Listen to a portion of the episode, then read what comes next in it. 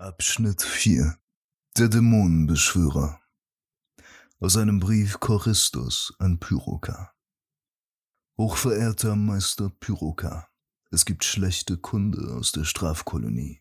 Xardas, den wir unseren Meister nannten und für einen Diener Innos hielten, hat sich von unserem allmächtigen Herrn abgewandt und sich der schwarzen Kunst hingegeben.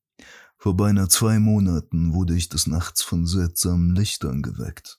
Mir war sofort bewusst, dass es sich um magisches Licht handelte. Als ich dem nachging, entdeckte ich Xardas in der Bibliothek des Tempels, wo er gerade dabei war, Dämonen zu beschwören. Selbstverständlich stellte ich ihn zur Rede und fragte ihn, was er da tue. Doch er verhöhnte mich und sagte, er wirke Magie, was für ein Magier nicht weiter ungewöhnlich sei. Nun, da ich seine Machenschaften aufgedeckt hatte, scheute er sich nicht einmal mehr, sie am helllichten Tage zu praktizieren. Er sagte, wir müssten uns vom allmächtigen Herrn Innos abwenden.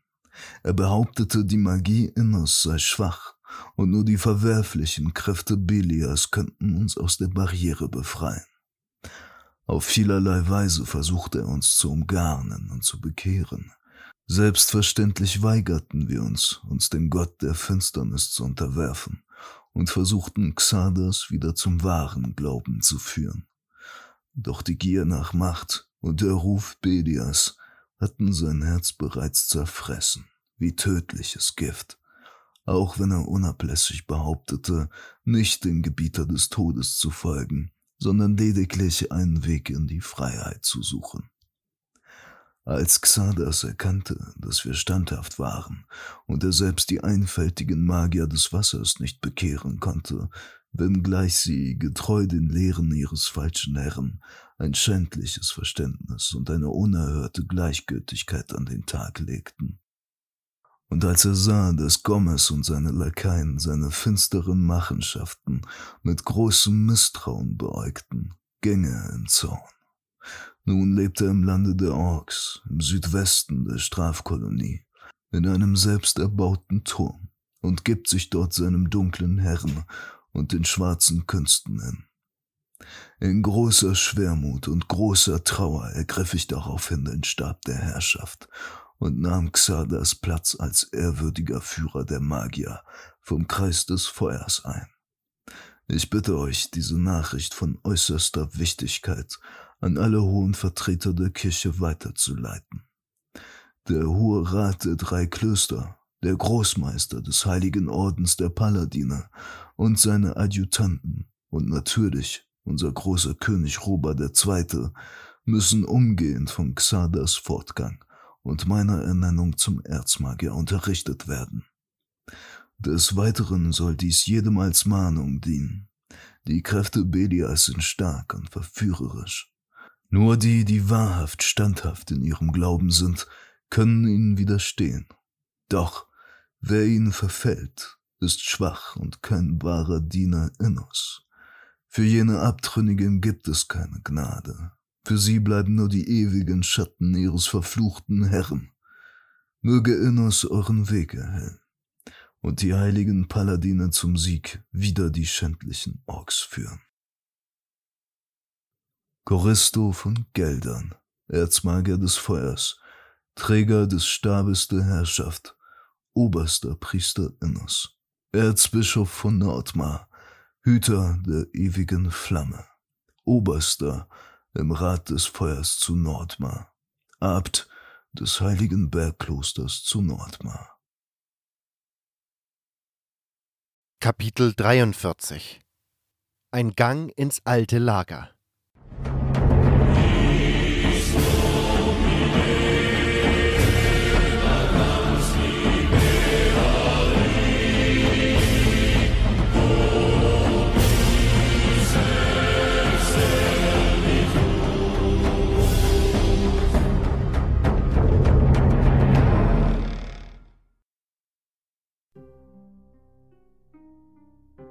Unglaublich.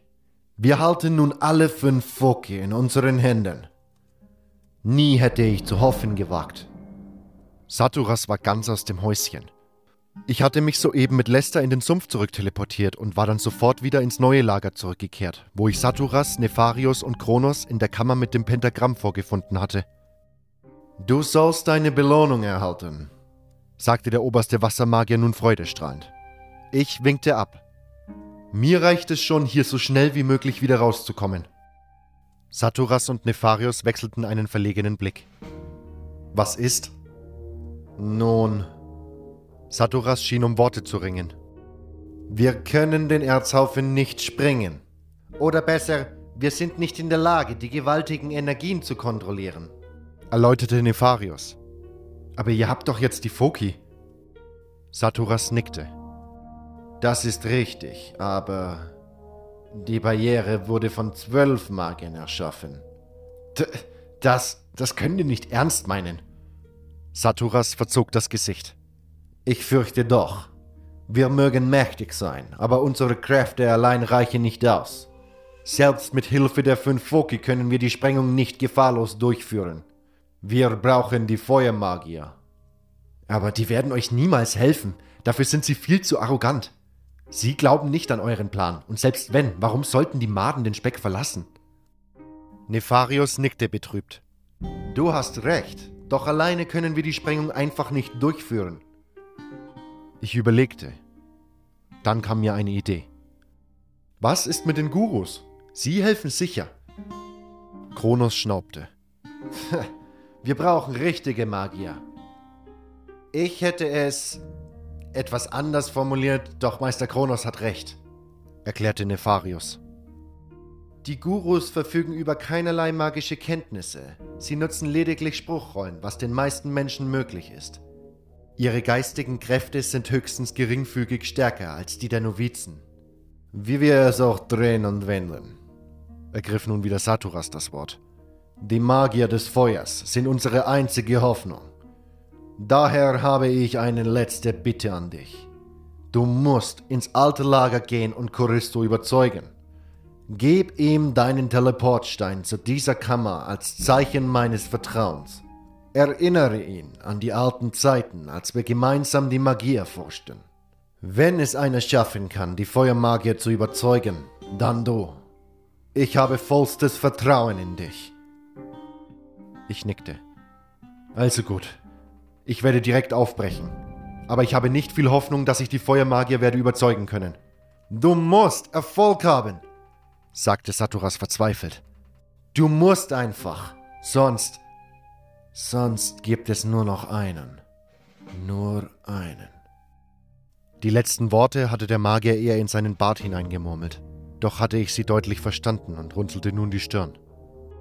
Einen was? Vergiss, was ich gesagt habe. Du musst Erfolg haben. Die Feuermagier sind die einzige Hoffnung.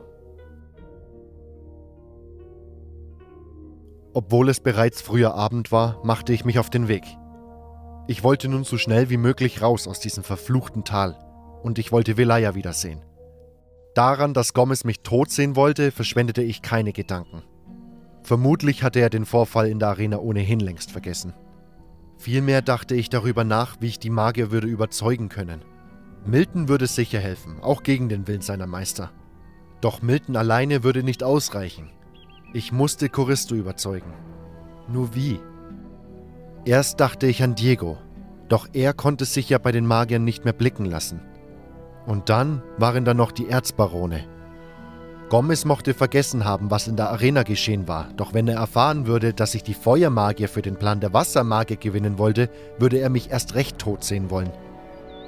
Ich beschloss, dass es besser wäre, wenn die Erzbarone nichts von meinem Vorhaben mitbekämen. Auch Raven sollte besser nichts davon erfahren. Wer konnte schon sagen, was er wollte und was er tun würde? Als ich an Eiders Hütte vorbeikam, musste ich feststellen, dass man sich nicht die Mühe gemacht hatte, die Leiche wegzuräumen. Der Jäger lag mitten vor seiner Hütte, drei Bolzen in der Brust. Das meiste Fleisch war bereits den Aasfressern zum Opfer gefallen. Als ich endlich Kavalons Hütte erreichte, hatten sich die Regenwolken bereits größtenteils verzogen. Die am Horizont untergehende Sonne färbte die verbliebenen Wolken blutrot. Es war ein herrlicher Sonnenuntergang. Mein Blick fiel auf Cavalons Hütte. Überrascht sah ich, dass der Jäger einen Gast hatte, mit dem er sich aufgeregt unterhielt. Es war Scorpio, der Trainer der Gardisten. Was machst du denn hier? Dasselbe könnte ich dich fragen. Sag nur, du bist sauer wegen der Arenasache. Im Gegenteil, ich bin ausgestiegen aus dem Verein. Scorpio nickte in Richtung altes Lager. Ich war recht verwundert darüber, dass gerade Scorpio das alte Lager verließ, auch wenn ich ihn nicht sehr gut kannte. Für den Mist, den die Gardisten gerade abziehen, habe ich nichts übrig. Wovon sprichst du? Ich war heute Morgen hier draußen und habe mir bei Cavalon ein paar Bolzen besorgt. Als ich wiederkam, war im Lager Belias reichlos. Einige Gardisten blockierten die Tore und achteten darauf, dass kein Butler rauskommt. Andere von der Garde sind wie die Irren durchs Lager gefegt und haben jeden niedergemetzelt, der nicht dazugehörte. Alle neuen und alle kürzlich übergelaufenen Sektenspinner. Es schien, als sei Belia selbst in sie gefahren. Was? Aber warum? Ich verstand nicht, was da los war. Doch es beunruhigte mich. Scorpio zuckte nur mit den Schultern. Keine Ahnung, ich war ja weg. Als ich reinkam, rannte Bloodwin an mir vorbei. Er und drei andere stürzten sich auf einen Ex-Novizen. Ich habe ihn gepackt und gefragt, was bei Belias Reich sie da tun. Aber er hat nur gebrüllt, ich wäre entweder für oder gegen sie. Und, was hast du dann gemacht? Ich bin abgehauen und zu Cavalon zurück. Siehst du doch. Wie gesagt, für den Dreck habe ich nichts übrig, warum auch immer die das tun. Ich werde wohl ins neue Lager gehen. Allerdings habe ich die Aufregung im Lager noch nutzen können und ein paar schöne Stücke aus Gommes Waffenkammer mitgehen lassen. Die sollten sich gewinnbringend verkaufen lassen. Ich an deiner Stelle würde lieber hier bleiben, meldete sich nun Cavalon zu Wort. Die nehmen dich doch nur auseinander. Ich schüttelte den Kopf. Ich muss dahin. Ich bin im Auftrag von Saturas unterwegs. Es geht um die Freiheit. Mach dich nicht unglücklich. Du hast keine Chance. Ich trage immer noch eine Garderüstung. Wenn die Aufregung so groß ist, dass Scorpio sogar in die Waffenkammer einbrechen konnte, werden sie mich für einen der ihren halten. Nein, das ist Wahnsinn. Vielleicht, aber das ist der einzige Weg in die Freiheit. Was Cavalon auch sagte, er konnte mich nicht von meinem Entschluss abbringen. So wünschten mir die beiden ehemaligen Mitglieder des alten Lagers viel Glück und blieben dann an der Hütte, während ich meinen Weg fortsetzte. Was war nur los? Was war in alle Gefahren? Das Ganze klang sehr beunruhigend und ich beschleunigte meine Schritte. Einerseits wollte ich schnellstmöglichst erfahren, was da vor sich ging. Andererseits wollte ich mich vergewissern, dass meinen Freunden nichts geschehen war.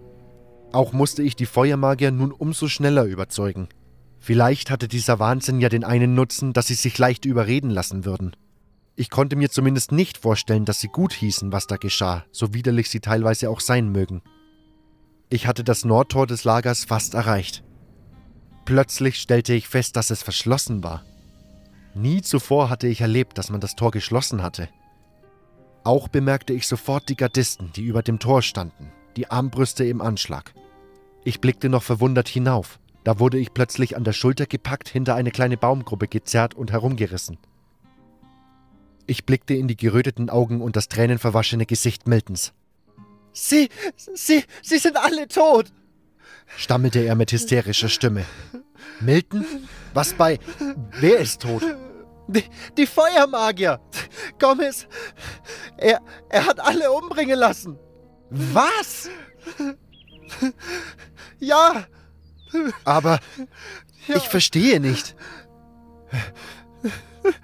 Okay, okay. Ganz, ganz ruhig, Milton. Ganz ruhig versuchte sich der junge Magier selbst zu beruhigen. Es fing alles damit an, dass die alte Mine eingestürzt ist. Einge. Ich sank mit dem Rücken gegen einen der Bäume. Ich konnte es nicht glauben. Ian, Askan, Drago, alle tot. Das konnte nicht sein. Warst, warst du dort? Ja, nach unserem Abenteuer unter dem Stonehenge habe ich mich zur Mine teleportiert. Dort Dort habe ich es erfahren. Eine Handvoll Leute hatte es geschafft. Sie standen vor der Mine. Sie hatten bereits einen Boten losgeschickt. Es ist am frühen Morgen geschehen, noch vor Sonnenaufgang. Aber was hat das mit den Feuermagiern zu tun? Es ergibt überhaupt keinen Sinn, dass Erzbarone Feuermagier töten. Ich. Ich weiß auch nicht was. Ich. Ich war weg. Wenn ich. Ich hätte nichts tun können. Schon gut, das ist doch nicht deine Schuld. Was hättest du denn tun sollen? Nur äh, verstehe ich das einfach alles nicht. Als ich zurückkehrte, warteten die Gardisten bereits auf mich. Sie schrien mir Worte wie Verräter und Kollaborateur entgegen. Diego hat mich gerettet. Er hat mich gepackt und ist mit mir davongerannt. Er hat auf mich gewartet. Diego, wo ist er? Am Südtor. Er weiß sicher mehr. Er war in der Burg als... Ich werde zu Diego gehen. Aber du solltest lieber hier verschwinden, wenn dich die Gardisten sehen. Nein, Diego und ich haben ausgemacht, an den beiden Toren Wache zu halten und alle Unvorsichtigen zu warnen. Deshalb ist er auch gleich zum Südtor aufgebrochen, ohne mir alles genauer zu erklären. Milton war nicht davon abzubringen, und so machte ich mich auf zum anderen Tor. Ich rannte, wie ich noch nie gerannt war. In meinem Kopf überschlugen sich die Gedanken. Ich konnte es einfach nicht glauben. Die alte Mine, eingestürzt. Die Feuermagier tot? Ich hatte die Ebene vom Südtor erreicht und verlangsamte meine Schritte. Von Diego fehlte jede Spur. Doch plötzlich hörte ich etwas von der Seite. Ich sah Diegos Kopf hinter einem der großen Felsbrocken hervorluken, die auf der Ebene verstreut lagen. Rasch ging ich um den Felsen herum. Sofort packte er mich am Handgelenk und zog mich auf die Knie. Er nickte stumm zum Tor hinüber. Ich warf einen Blick über die Kante des Felsbrockens und sah, dass auch dieses Tor verschlossen und von Gardisten bewacht war. Du hast jetzt noch gefehlt, sagte Diego leise. Irgendwie bist du immer zur Stelle, wenn's Ärger gibt. Was bei Belia ist hier los? Diego legte einen Finger auf den Mund und nickte zum Tor hinüber. Dann begann er leise zu sprechen. Das ist eine lange Geschichte. Den Eindruck habe ich auch. Ich war bei Milton. Dann weißt du wahrscheinlich vom Einsturz der alten Mine und von der Ermordung der Feuermagier. Aber weißt du auch vom geplanten Überfall auf die freie Mine? Ein Überfall auf die freie Mine? Psst! Ja, gegen Mittag sind zwei Dutzend Gardisten und das Gasführung aufgebrochen. Aber das ist Wahnsinn. Wem sagst du das? Doch es ist neutral betrachtet die einzige Chance, die Gomez bleibt. Mit der Mine ist auch seine Machtstellung zusammengebrochen. Schon klar, wer das Erz kontrolliert, kontrolliert auch die Kolonie. Fürs Erste wurde die Nachricht von den einfachen Lagerbewohnern geheim gehalten. Niemand im Außenring weiß vom Einsturz, aber auf kurz oder lang werden sie es doch merken. Und wenn kein Erz mehr ankommt, das man mit dem König tauschen kann, gibt es für niemanden mehr einen Grund, noch im alten Lager zu bleiben. Trotzdem, mit dem Überfall erreichen sie gar nichts. Zwei Dutzend Gardisten. Es könnten hundert sein. Sie hätten genauso wenig Chancen, die Verteidigungsanlagen des neuen Lagers zu überwinden.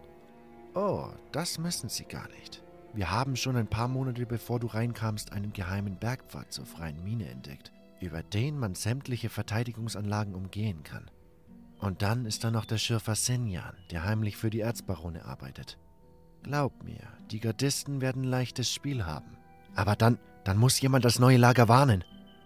Das dürfte schon zu spät sein. Die Gardisten sind mittags aufgebrochen. Sie dürften die Mine bereits erreicht haben. Aber hatte niemand etwas unternommen? Raven war klüger als Choristo. Wovon sprichst du? Davon, dass Raven weiß, wenn er machtlos ist. Ich glaube nicht, dass ihm das gefallen hat. Er machte nicht den Eindruck. Aber er hat nicht sein Leben aufs Spiel gesetzt. Und die Feuermagier? Sie haben den Überfall auf die Mine verboten. Sie haben was? Choristo hätte wohl weniger forsch auftreten sollen. Gomez war nach Miltons Auftritt ohnehin nicht gut auf die Magier zu sprechen, aber nun verlor er endgültig das Vertrauen zu ihnen und ließ sie alle hinterrücks ermorden. Wir schwiegen einen Moment, dann fiel mir etwas auf und mir kam ein schrecklicher Gedanke. Velaya. Keine Sorge, sie ist im alten Lager. Was? Aber da würde sie niemals mitmachen. Das nicht, aber wir hatten beide das Glück, uns im Haus der Erzbarone aufzuhalten, als all das geschah, und wir haben uns besprochen. Uns war klar, dass einer von uns auf Milton würde warten müssen. Da derjenige sich eh nicht mehr im Lager blicken lassen könne, solle er auch dafür sorgen, dass die anderen Lager hiervon erfahren. Nun, die Wahl fiel auf mich. Ich kann mit meinen Beziehungen auch besser im neuen Lager Fuß fassen. Ich komme schon irgendwie durch. Andererseits war uns klar, dass nun endgültig Krieg ausbrechen würde. Wir hielten es für vorteilhaft, einen Mann im alten Lager zu haben oder besser eine Frau. Velaya hat die Aufgabe des Spitzels übernommen. Notfalls kann sie auch ein wenig Saboteur spielen. Für sowas ist sie wiederum besser geeignet. Sie wird sich jetzt jede Nacht auf dem Dach des Marktplatzes umsehen. Wenn wir mit ihr in Kontakt treten wollen, müssen wir ihr nur einen Pfeil mit einer Nachricht draufschießen. Sie kann Nachrichten einfach vom Dach werfen. Da unten kommt fürs Erste keiner mehr vom alten Lager vorbei. Äh, was? Aber wie konntest du das zulassen? Das ist viel zu gefährlich. Psst. Jetzt schalt mal einen Gang runter. Verdammt, Velaya ist ein großes Mädchen. Sie weiß, was sie tut. Weiß, was sie tut? Sie begibt sich in Lebensgefahr. Wenn jemand rausfindet, dass sie hat schon ganz andere Sachen mitgemacht. Ist mir egal. Ich kann sie da einfach nicht allein lassen. Ich packte mit einer Hand den Griff meines Schwertes und wollte mich schon erheben, doch Diego zog mich an meinem Arm wieder nach unten. Sag mal, bist du jetzt völlig übergeschnappt? Willst du dich durchs ganze Lager allein metzeln oder was? Irgendwas muss ich tun. Am besten kannst du ihr helfen, wenn du sie ihren Job machen lässt. Ich blickte meinen Freund grimmig an und versuchte mich loszureißen, doch er hielt meinen Arm weiter fest. Verdammt, glaubst du, ich verstehe dich nicht? Glaub mir, ich weiß genau, wie es dir geht. Ich weiß, dass du sie beschützen willst. Ich weiß, was du für sie empfindest, aber Velaya ist kein schwaches Burgfräulein, das in einem Turm eingesperrt ist und von einem bösen Drachen gerettet werden muss. Sie ist die Beste für diesen Job. Wenn es einer schafft, ohne enttarnt zu werden, dann sie. Und zur Not kann sie immer noch fliehen. Die schafft das schon, glaub mir. Um dich würde ich mir da ehrlich gesagt viel mehr Sorgen machen. Du willst sie retten, dabei könntest du es nicht einmal halb so gut. Mir war immer noch nicht ganz wohl und ich hätte sie noch immer am liebsten da rausgeholt. Aber ich wusste, dass Tico recht hatte. Auch ich konnte mir keinen besseren für diese Aufgabe vorstellen. Sie würde das schon schaffen. Sie musste es schaffen. Ich jedoch musste ins neue Lager zurück, auch wenn es wahrscheinlich schon längst zu spät war. Velaya erfüllte ihren Teil, nun musste ich meinen erfüllen. Sag bitte Gorn Bescheid, er soll morgen bei Sonnenuntergang am üblichen Treffpunkt sein. Milton und ich werden so lange hier warten. Nach dem Treffen kommen wir mit Gorn ins neue Lager. Ich werde es ihm sagen. Danke, mein Freund. Gut zu wissen, dass es noch ein paar vertrauenswürdige Leute gibt. Er ließ meinen Arm los und legte mir die Hand auf die Schulter. Und keine Sorge, du siehst sie bald wohlbehalten wieder. Da bin ich mir sicher.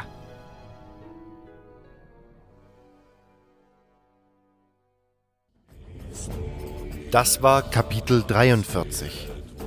Ein Gang ins alte Lager.